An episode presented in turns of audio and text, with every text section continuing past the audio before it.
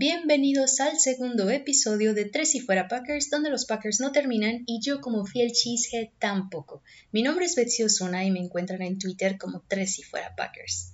¿Cómo están todos el día de hoy? Día, mañana, noche, lo que sea en la zona horaria desde la que nos estén escuchando, ¿qué tal les fue con la primera semana de NFL? ¡Feliz año nuevo a todos! Yo me sentía como el personaje de Bob Esponja, no sé si ubican la caricatura, la cual por cierto me agrada bastante, pero hay un episodio en donde él va a su primer día de trabajo y me sentí exactamente como él. Estoy lista, estoy lista para que comience la temporada. Seguro ustedes estaban igual de emocionados y también porque la convivencia ya empezó. La convivencia aunque sea virtual por esta situación de la pandemia y me refiero al entretenimiento con las ligas del fantasy. Así que imagino que muchos de ustedes hicieron su draft y esperan ser los campeones en esta temporada. Espero que hayan tenido buenos resultados esta semana y les deseo mucha suerte a todos. Antes de hablar del tema del día de hoy, vamos a hacer un repasito muy rápido de lo que sucedió en los últimos días previos al inicio de la temporada. Como ya saben, una vez finalizado el training camp, los equipos tenían una fecha límite para armar el roster Así que les recuerdo rápidamente cuáles fueron los nombres más relevantes de aquellos jugadores que fueron cortados. El corredor Dexter Williams, los receptores abiertos Malik Turner, Darius Shepard y Reggie Bedgelton, el cual por cierto logró estar en la escuadra de prácticas después, pero uno que creo que fue la total sorpresa fue Jake Kummerow. Personalmente no creí que lo fueran a cortar, pues Rogers se había expresado muy bien de él en el training camp e incluso parecía que figuraba eh, entre uno de los receptores que regresarían. Pero bueno, este jugador, por cierto, fue firmado por la escuadra de prácticas de los Buffalo Bills y le deseo mucha suerte. Previo al partido de esta primera semana se había compartido la lista de los nombres de los receptores con los que se había quedado el equipo. En esa lista figuraban Davante Adams, Alan Lazard, Marquez Valdez Scandling, Equanimous St. Brown y Tyler Irvin. Todos ellos, excepto St. Brown, estuvieron en el juego. Este jugador quedó inactivo. Y hablando de inactivos, los siguientes jugadores quedaron en la misma lista.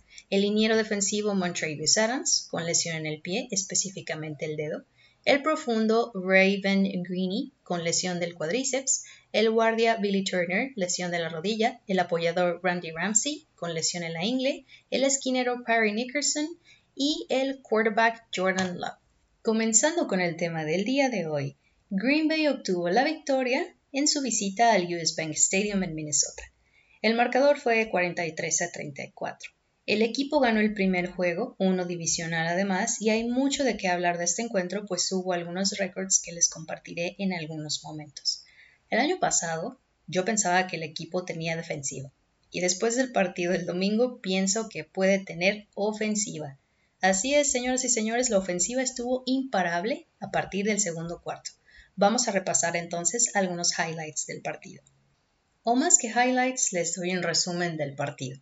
Green Bay comenzó desde la yarda 25 y a los 3 minutos y medio aproximadamente el corredor de Minnesota, Dalvin Cook, ya había tenido la primera anotación. A la ofensiva le llevó prácticamente 7 minutos y medio llegar a zona de gol de campo.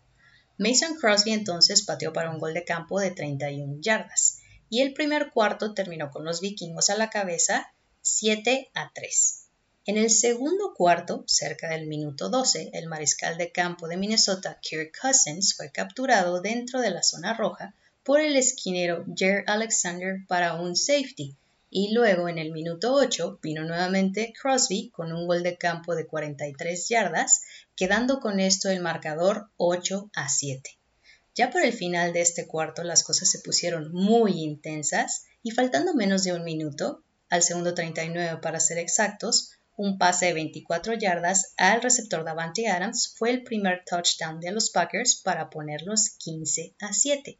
Y poco después, al segundo 14, otra muestra del brazo mágico de Rogers con un pase de 45 yardas a Marquez Valdez Cantlin y una segunda anotación. Ya estaban entonces 22 a 7 y las cosas pintaban muy bien, pero una vez que la ofensiva de Minnesota avanzó, llegaron a zona de gol de campo para uno del pateador Dan Bailey y así fue como se fueron a los vestidores con un marcador de 22 a 10. Luego del medio tiempo en el tercer cuarto, las cosas casi no fueron alteradas, fue muy dominado por los Packers hasta que nuevamente faltando menos de un minuto, en los últimos 10 segundos antes de que finalizara, un pase de una yarda a la estrella del partido. Adams los puso nuevamente adelante en el marcador con 29 a 10. Ya para el último cuarto creo que los vikingos tomaron hidromiel porque regresaron muy animados y entonces empezaron la batalla hasta el Valhalla. El receptor abierto Adam Thielen recibió un pase de 37 yardas y la escuadra fue por una conversión de dos puntos, llegando a los 18 puntos. Pero los Packers no estaban dispuestos a dejar que les pisaran los talones y A.J. Dillon tuvo un acarreo de 8 yardas hasta la yarda 33. Y aquí pasó que hubo balón suelto y lamentablemente el guardia Lane Taylor salió lesionado. Se lo llevaron en el carrito de las desgracias. Fue entonces hacia el minuto 10 que el receptor abierto Alan Lazard recibió un pase de 4 yardas para su primera anotación de temporada. Con esto el marcador ya estaba 36 a 18, pero como les dije, tomaron hidromiel. Y Cook, además de tomar hidromiel, estaba muy motivado porque fue renovado por 5 años más, así que tuvo un acarreo de 3 yardas para intentar la conversión de 2 puntos, cosa que la escuadra logró. Las cosas empezaban a ponerse tensas porque de ir al doble de puntos estaban ya solo a 10 puntos de diferencia todo esto en menos de tres minutos. ¿Qué pasó? Pues que empezaron a apretar el ritmo y hacia el minuto tres y cachito el corredor Aaron Jones tuvo un acarreo de cinco yardas para anotación, Crosby pateó para punto extra como todas las veces anteriores y el marcador se ponía nuevamente en ventaja de Green Bay 43 a 26. Pero, pero, Nuevamente, casi finalizado este último cuarto, otra vez Thielen, quien fue la estrella de los vikingos, recibió un pase de 19 yardas y no conforme con eso, fueron por la conversión de dos puntos otra vez y adivinen qué, fue exitosa. Y así fue como los Packers obtuvieron la victoria con el marcador final de 43 a 34.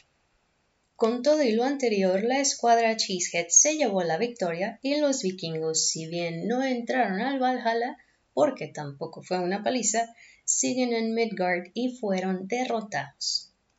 Ahora, es apenas la primera semana y sí las impresiones cuentan mucho, pero no podemos dejarnos impresionar por lo que vimos. Hace falta mucho trabajo. El domingo Rogers tuvo un muy buen juego para comenzar la temporada con 364 yardas para 4 anotaciones y un passer rating de 127.5. De los 44 pases que lanzó, completó 32. Esto me hace pensar que definitivamente algo sacó de los videos de 2010 que estuvo viendo en las últimas semanas y si no escucharon el primer episodio de este podcast, vayan y escúchenlo porque ahí les compartí información acerca de este dato.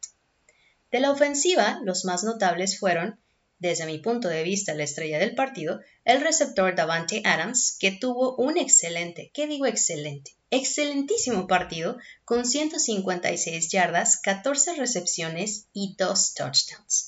Esto le hizo imponer algunas marcas y empatar un récord de la franquicia.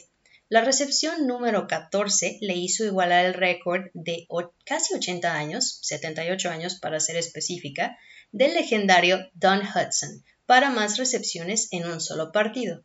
Hudson registró 14 recepciones en un juego contra los New York Giants en 1942 y además Adams se convirtió en el primer receptor en la historia de la franquicia en registrar un desempeño de más de 100 yardas en tres juegos consecutivos en contra de los vikingos, o sea que la temporada pasada registró 7 recepciones para 106 yardas en la semana 2 y 13 recepciones para 116 yardas en la semana 16. Estas fueron las últimas veces anterior a este domingo 13 de septiembre que se enfrentaron a los vikingos. Y es que antes de irse al medio tiempo, Adams ya tenía 103 yardas. Continuando con los mejores de la ofensiva, Aaron Jones tuvo 66 yardas por tierra, 16 acarreos y una anotación, y 4 recepciones para 10 yardas por aire. Alan Lazard, en lo personal me emociona mucho este jugador, creo que podría tener una excelente temporada. Él registró cuatro recepciones para 63 yardas y una anotación y tuvo un acarreo para 19 yardas. Jamal Williams tuvo 7 acarreos para 21 yardas y 4 recepciones para otras 21 yardas por aire. Tyler Irvin tuvo 3 acarreos para 38 yardas, promediando 12.7 yardas, y una recepción para 6 yardas por aire. Y por último, Marquez Valdez Scantling tuvo 4 recepciones para 96 yardas, promediando 24 yardas. Hay una cosa con este jugador y es la consistencia. Una vez que terminó el partido y comenzaron las transmisiones de los videos y las entrevistas al equipo, en una de las entrevistas realizadas a Rogers, lo escuché decir que le encantaba Marquez Valdez Scantling, que disfrutaba mucho jugar con él y que tenía toda su confianza. Pero si había algo en lo que necesitaba trabajar era en ser un poco más consistente y en confiar en sus manos. Y estoy totalmente de acuerdo con él porque eso de tener tres oportunidades y fallar dos de ellas es algo que pudo haber mejorado el resultado de no haberse cometido esas equivocaciones. Que bueno, la tercera fue la vencida y por ahí hasta tuvo su touchdown. Pero sí creo que este jugador debe trabajar en ser más consistente porque realmente me gusta. Creo que tiene la experiencia suficiente para poder armarla o hacerla en la posición, tener un muy buen desempeño, pero definitivamente es algo que tiene que trabajar. En suma, los corredores y los receptores dieron una gran actuación y la línea ofensiva tampoco se quedó atrás, dieron un gran partido, al menos como hace mucho no lo veíamos. Le brindaron protección a Rogers, le dieron el tiempo suficiente, evitaron una captura, punto muy importante. Y ahora, por otra parte, ¿qué sucedió con la defensiva? El esquinero Jerry Alexander tuvo una captura, un safety y una intercepción ya sabemos, capturó al mariscal de campo, como les mencioné anteriormente, y se hizo el safety. Mientras que el apoyador Darius Smith, o Darius Smith, como a mí me gusta llamarlo, terminó con una captura al mariscal. Realmente no hubo mucha más participación de la defense. ¿Estaban cansados? No lo sé, pero si ese era el caso, se cansaron de solo cubrir a Cook y a Tillem, porque fuera de ellos no había a quienes frenar. Cook registró 12 acarreos para 50 yardas y Thielen 6 recepciones para 110 yardas. Y Rogers definitivamente sacó ventaja de la inexperiencia del perímetro de Minnesota, que tuvieron jugadores con uno o dos años de experiencia o novatos por completo, como fue el caso del esquinero Cameron Danster, que se vio afectado por ese pase de 45 yardas a Marquez Valdez Scantling. Entonces, haciendo el recuento, el equipo de la ofensiva tuvo un total de 158 yardas por tierra, 364 yardas por aire, hubo un fumble por parte de Aaron Jones, Green Bay tuvo más posesión del balón, es verdad, hubo muchas cosas dignas de mención, como ya lo hice anteriormente, y muy buenas. Sin embargo, insisto, es la primera semana, no podemos dejarnos maravillar, hace falta mucho trabajo, y la línea ofensiva necesita pulir ciertos detalles, pues estando en zona roja se quedan en el ya casi. Rogers desperdició tiempo fuera que pudo haber hecho una diferencia, por eso digo que pudo haber ido todavía un poquito más lejos. Desafortunadamente, algunas victorias son costosas y esta no fue la excepción. Les recuerdo quiénes están lesionados esta semana. El guardia Lane Taylor se lesionó, ya les comentaba, en aquella jugada infame. El día lunes, el head coach LaFleur confirmó que estará fuera toda la temporada. Muy lamentable noticia. Mientras que el también guardia Lucas Patrick salió lesionado en la primera mitad del partido por lesión en el hombro, aunque ya no regresó a jugar, afortunadamente parece que no fue serio y que el equipo podría contar con él para esta segunda semana buenas noticias si consideramos que Taylor ya está fuera por el resto del año. Y el dinero Kenny Clark. Esta sí dolió bastante. Es una baja muy importante para la línea defensiva. Considero que el equipo no tiene la suficiente profundidad, al menos no un elemento con la profundidad y la habilidad de Clark. Se lesionó también en la primera mitad del partido por una lesión en la ingle y no se sabe con seguridad si pueda regresar así que vamos a estar muy pendientes de este jugador. Ahora lo que sigue es enfrentar a los Detroit Lions en casa, allá en el Lambo, El año pasado los Packers los vencieron en los dos encuentros que tuvieron y justamente es de los Leones de quienes hablaremos en el próximo episodio. ¿Y a ustedes qué les pareció el partido? Ya me dejarán sus comentarios por ahí en Twitter. Para los que tuvieron a Davante en el Fantasy, ya los imagino contentos por todos los puntos que les dio. Me parece que si la ofensiva pule ciertos detalles en esta temporada y el equipo en general, pero sobre todo la ofensiva, dejará de depender de Adams como el único receptor al que se le lancen la mayoría de los pases. Hasta aquí ha llegado el segundo episodio de este Tres y fuera Packers. Estoy muy contenta, yo creo que más que el primer episodio, porque ya empezó la temporada, entonces estamos muy motivados para los episodios que se vienen. Quédense para más contenido. Muchas gracias por compartir este espacio. Como les digo, es por y para todos los Packers que nos escuchan y estén muy atentos en redes sociales porque se vienen muchas cosas. Pero sobre todo les agradezco mucho todos los comentarios que nos puedan dejar dudas, lo que ustedes quieran, un chiste, su impresión del partido, etcétera, son bienvenidos en la cuenta de Twitter, Tres y Fuera Packers, y en mi cuenta personal también de Twitter, que es SheSaidGB, se las deletreo nuevamente, C-H-E-E-S-E-S-A-I-D-G-B. Por ahí también me pueden seguir.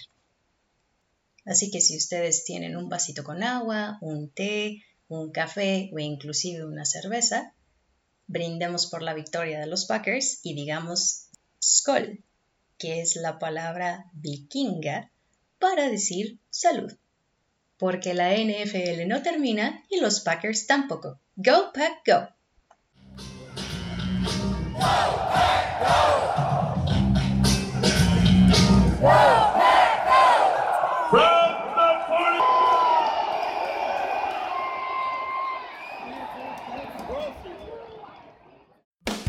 Hola, soy Rudy Jacinto, creador de Tres y Fuera. Si te gustó el programa de hoy, suscríbete a este y otros podcasts de la familia Tres y Fuera. Tres y Fuera NFL, Tres y Fuera Fútbol, Tres y Fuera de tu equipo favorito y claro, el canal de Tres y Fuera YouTube con videos todos los días. Porque si tu equipo existe, Tres y Fuera lo cubre.